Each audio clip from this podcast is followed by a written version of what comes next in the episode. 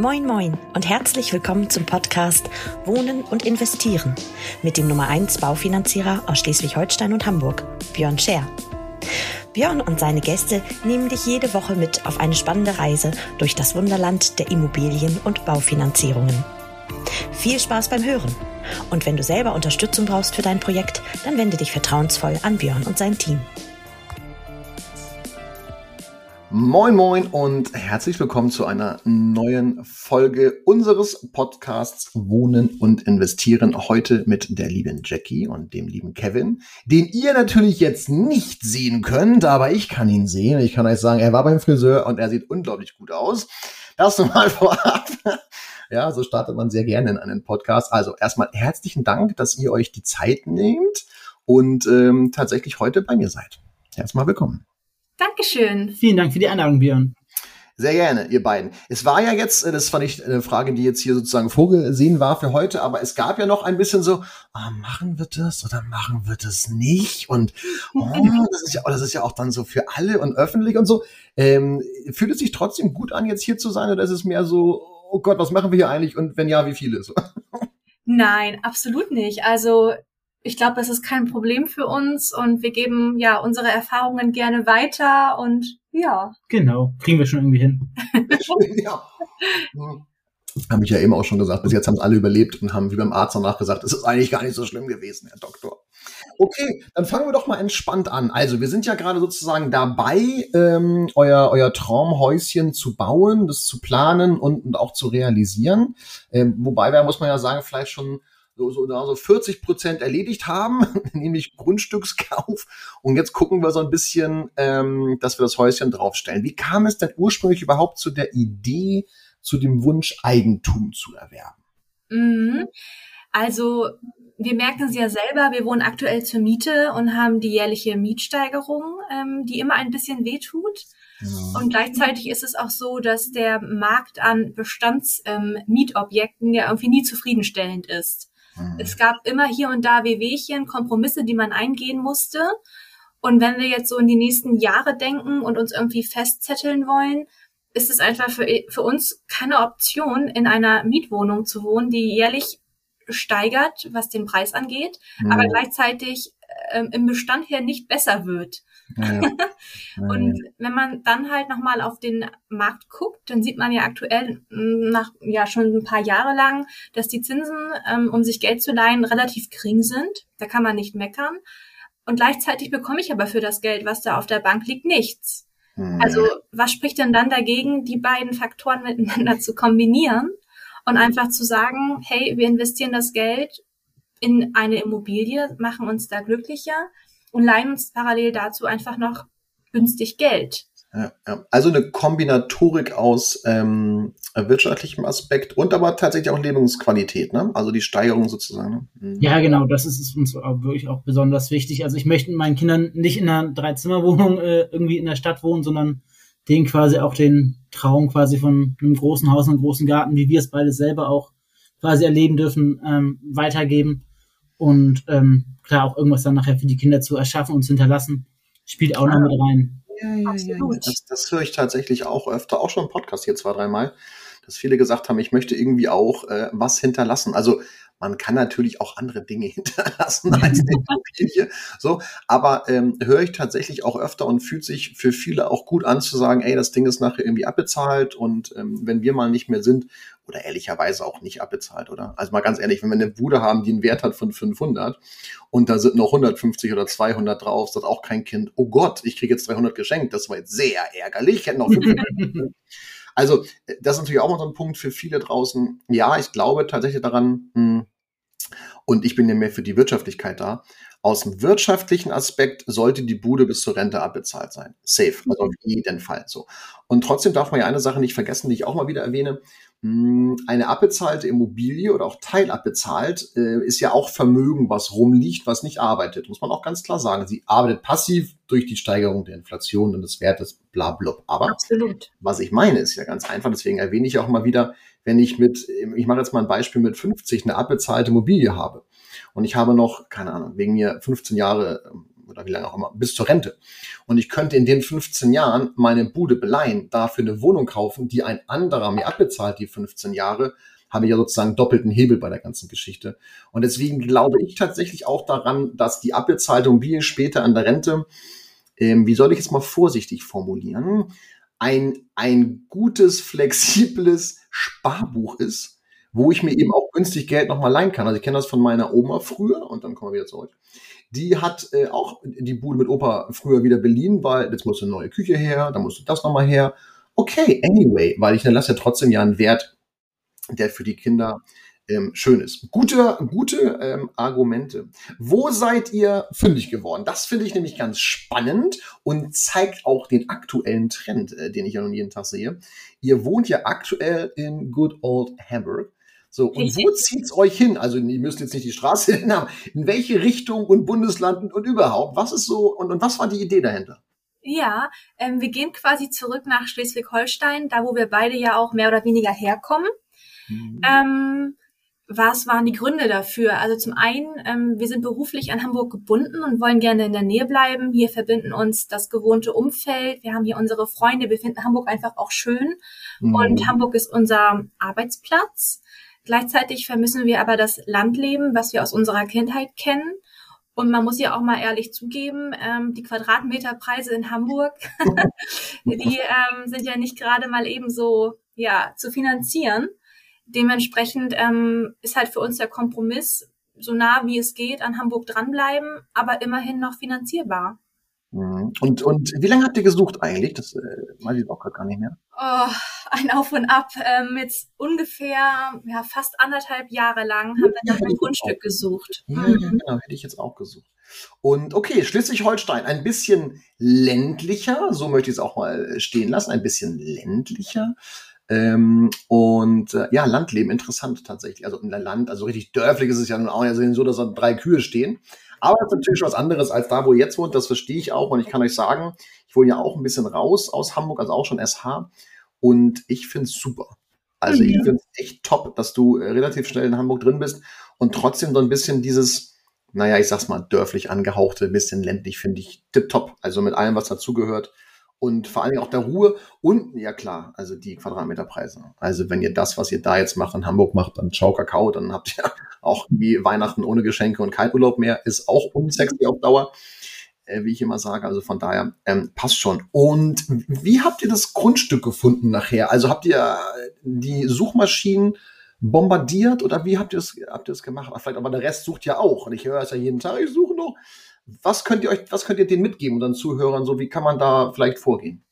Ja, also wir haben zum einen natürlich die Suchmaschinen äh, durchgesucht und jeden Tag wirklich erneut und das jetzt die ganzen letzten ähm, Jahre quasi lang, die ganzen letzten anderthalb Jahre lang jeden Tag. Dann mhm. hatten wir diverse lokale ähm, Zeitungen bestellt und abonniert online, ah. weil super viel einfach auch dort bekannt gegeben wird, weil solche Baugebiete im Vorwege gerne diskutiert werden durch die mhm. Bürger, die sich eventuell weigern oder einfach um ein bisschen Werbung dafür zu machen. Ja.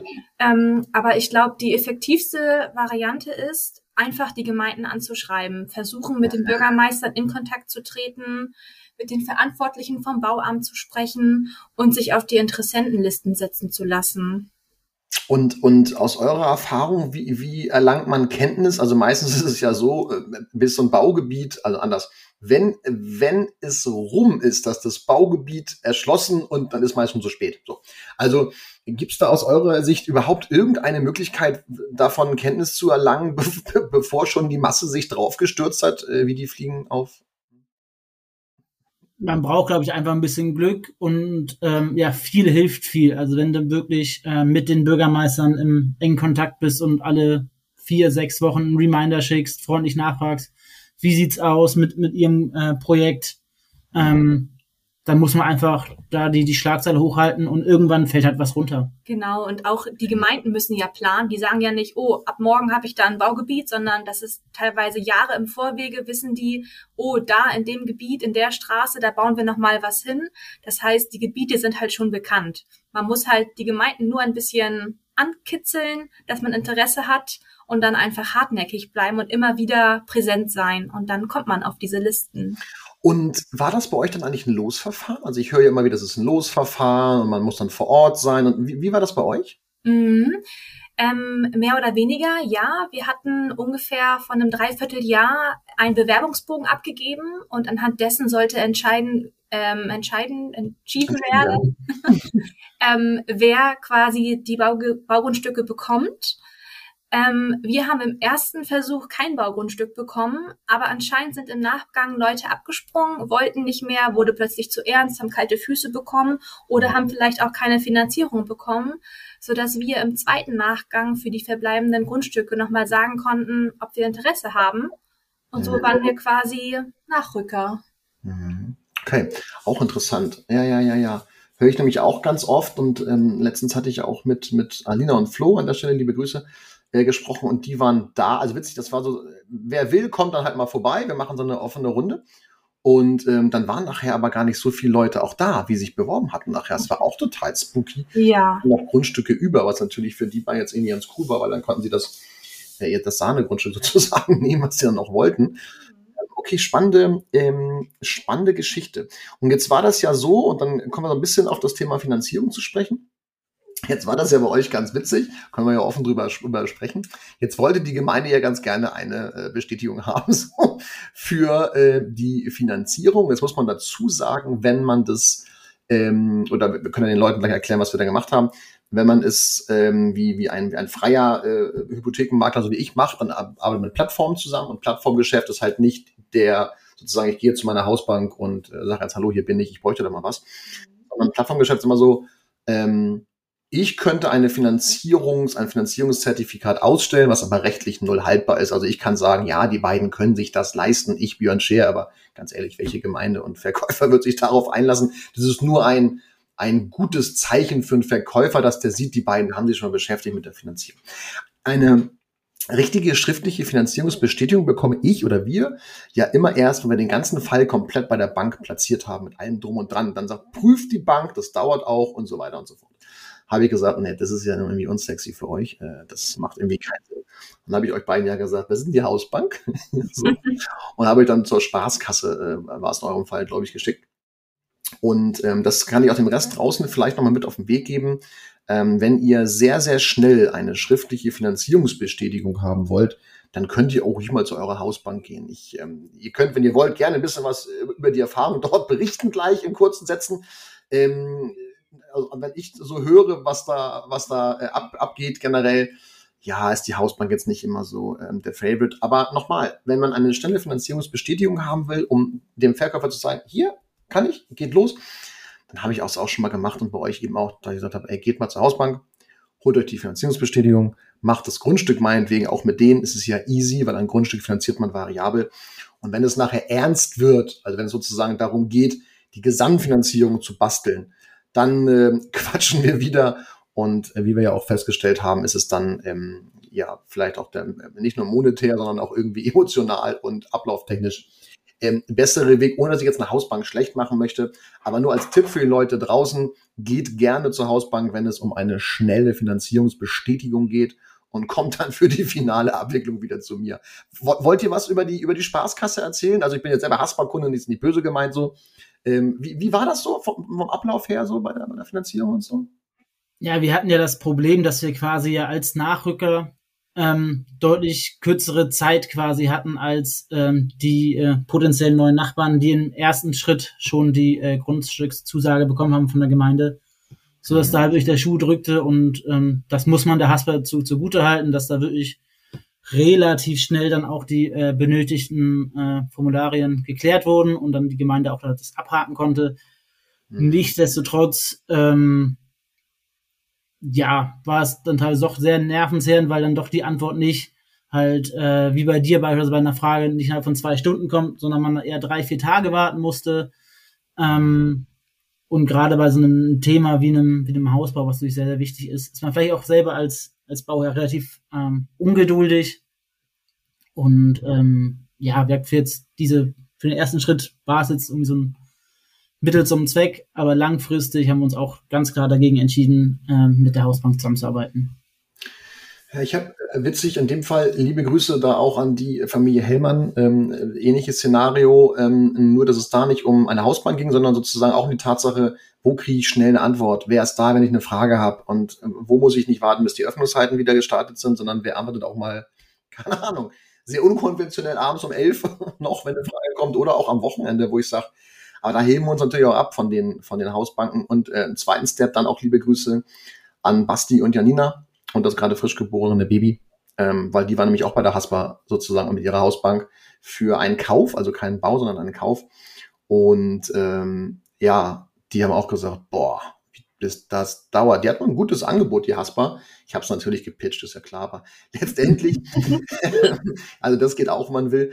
Aber er hat auch gesagt, so, ey, das irgendwie, also wenn ich, wenn das jetzt schon so losgeht, so, ja, ähm, wie soll das erst werden, wenn es nachher interessant ist? Und das habe ich auch nochmal und auch für den, für den Rest vielleicht draußen. Es spricht überhaupt nichts gegen die Haspa und es spricht auch gar nichts gegen eine Hausbank, nicht, dass mich falsch versteht.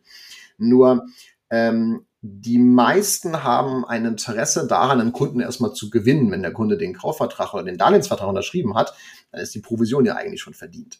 Das heißt, wenn aber jetzt man merkt, dass vorher schon das schleppend ist, wo eigentlich die, wo man jemand gewinnen will für sich, wie soll das erst werden, wenn derjenige nicht mehr interessant ist sozusagen? Ist also nicht böse gemeint, aber wenn, wenn das Geld verdient ist und dann Fragen kommen, ne, dann ist immer so, mm, und jetzt ist gar keiner mehr da und das kann ich auch nur mit so aus der Erfahrung geben, ähm, dann ist immer ganz gut, wenn jemand da ist, den man auch mal irgendwie äh, zu unkonventionellen Zeiten erreicht. Und weil ich bin ja auch brutal ungeduldig. Also ich will ja auch eine Antwort haben jetzt und nicht irgendwie, weißt du, so irgendwie morgen oder Montag. Absolut. Wenn ich Freitagabend um 18 Uhr eine Frage habe, muss ich bis Montag warten. Das macht ja keinen Spaß. Ähm, vielleicht abschließend, weil wir sind schon bei 16 Minuten. Ich finde es total cool, aber wie schnell das geht. Ähm, also von daher danke an die Haspa, dass ihr da die äh, Grundschutzfinanzierung so schnell gemacht habt und das lösen wir jetzt einfach ab und machen daraus was Schönes. Frage, was war euch denn wichtig jetzt?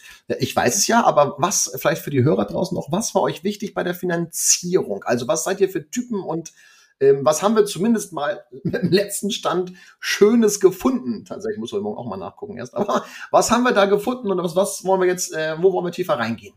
Ja, also ich würde sagen, wir beiden sind schon eher sicherheitsorientiert. Das mhm. heißt, was war für uns wichtig? Wir wollten definitiv eine lange Zinsbindung haben und um halt nicht in 15, 20 Jahren von ähm, einem gestiegenen Zins überrascht zu werden, der eventuell nachher gar nicht mehr zu unserer Lebenssituation passt. Das heißt mhm. definitiv eine lange Zinsbindung. Und wir wollten vor allem auch möglichst wenig Eigenkapital einbringen und dennoch halt einen guten Zins bekommen. Ja, ja, hinzu kommt, dass man natürlich auch noch gerne ähm, flexibel halt äh, die Tilgung anpassen kann für den Fall, dass äh, man potenziell irgendwie ein paar, paar Einkommens, Einkünftdefizite äh, hat für äh, in der Elternzeit beispielsweise. Oder man weiß natürlich auch nie, wie es mit dem Job läuft, ähm, dass man da halt immer auch abgesichert ist für den Worst Case. Ja, ja, unglaublich wichtig. So ein bisschen Flexibilität, gerade wenn man drüber nachdenkt, ob man da wirklich so eine lange Zinsbindung eingeht äh, und in, in eurem Fall waren es dann, glaube ich, tatsächlich irgendwie 30 Jahre, die wir dann da rausgesucht haben. Also wenn ich so viel sagen darf. 30 ähm, Jahre und Volltilger ist momentan echt sozusagen der, der Kassenschlager, weil alle sagen, ja, also wenn ich mir 30 Jahre einen Zins von, ich möchte jetzt nicht zu tief ins Detail gehen, aber 1, irgendetwas, und der ist bei euch ja sehr tief bei der 1, ähm, wenn ich mir das sichern kann über 30 Jahre und ich habe keine Restschuld, also gar kein, gar kein Risiko, dann soll ich das machen. Und dann ist vielleicht für den Rest draußen einfach auch wichtig, nach zehn Jahren kann man als Kunde eh nochmal äh, sozusagen, also immer ab dem zehnten Jahr könnt ihr jederzeit drüber nachdenken, wenn es draußen was Geileres gibt, das Ding zu switchen, voll zu tilgen oder wie auch immer. Also das ist, das ist halt ganz geil. Man kann ein Darlehen jederzeit komplett ablösen. Und das finde ich flexibel genug, um zu sagen, dann nehme ich auch 30 Jahre. Rate ist top. Ich habe es hier rechts nochmal eben bei mir aufgemacht. Ich, aus dem Kopf wüsste ich jetzt auch nicht mehr. Rate ist mega. Zins ist super, Sicherheit ist da und, das darf man aber eine Sache auch nicht vergessen, wir haben ja noch die KfW und die Förderbank IBS haben am Start. Und das ist natürlich ein unglaublicher, weil ihr baut ja mit neuester Energieeffizienz. Ähm, und dann haben wir noch das Wohneigentumsprogramm. Also super. Also in der, in der Kombination, so wie ich es privat auch machen würde. Und das ist ja das Schöne, dass in Schleswig-Holstein mit der IBSH brauchen wir ja in Anführungsstrichen nur 7,5 Prozent der Gesamtfinanzierungskosten. Also äh, Grundstück und Häuschen und Nebenkosten, alles drum und dran, das zusammen. Und das ist natürlich super. Ich sehe das hier. Ja, wir arbeiten auch mit ein bisschen Arbeitsleistung, also das zählt auch nochmal als Eigenkapital. Wenn ich sehe, was ihr hier reingebt, im Verhältnis zu dem, was ihr bekommt, ist natürlich super. Ihr spart Liquidität. Und ich meine, wir hätten uns auch, darf ich den Namen nennen, der Bank, ist das für euch okay? Absolut, klar. Ja, ähm, also wir haben jetzt aktuell die Ergo hier auf dem Zettel. Ich glaube, die haben wir uns auch ausgesucht. Kann das sein, weil wir da einen Tilgungssatzwechsel mit, ah, okay. Wir haben einen Tilgungssatzwechsel mit drin, dass wir, mh, okay. Und ich meine, da wir einen Belagerungsauslauf von unter 80 Prozent haben, können wir sogar auf, auf ein Prozent auch Tilgung runter und so, ne? Ja. Genau, das war uns ja wichtig eben für so eine Phase wie zum Beispiel die Elternzeit. Mhm. Sexy, sexy, sexy. Also ich sehe, ihr habt einen guten Berater, den müssen wir vorstellen. Und nee, das sieht super aus. Also freue ich mich drauf. Ähm, quatschen wir demnächst drüber, dann, dass wir das dann auch mal eintüten und losschicken. Und von daher, ähm, ja, vielen Dank für die Einblicke. Ich, ich cutte jetzt hier mal an der Stelle, weil wir kratzen an den 20. Es war einfach so sympathisch und ähm, entspannt drüber zu sprechen, dass wir jetzt schon die 15 Minuten gecrashed haben. Okay, also, also vielen Dank. Ähm, es hat mir auch viel Spaß gemacht mit euch beiden. Es war sehr informativ auch. Ich glaube, ähm, draußen kann man viel davon mitnehmen, wie ihr vorgegangen seid, was euch wichtig war ähm, logischerweise auch viel Werbung für mich, das ist ja auch an der Stelle ganz, ganz toll. nee, aber äh, den, den Zehner beweise ich nachher. Und jetzt wünsche ich euch erstmal ähm, einen schönen Resttag, bedanke mich nochmal recht herzlich und an alle anderen Zuhörer draußen freue ich mich bis zur nächsten Folge euch wieder als Zuhörer dabei zu haben. Vielen Dank ihr beiden und euch einen schönen Tag. Danke dir, ciao. Vielen Dank, Björn.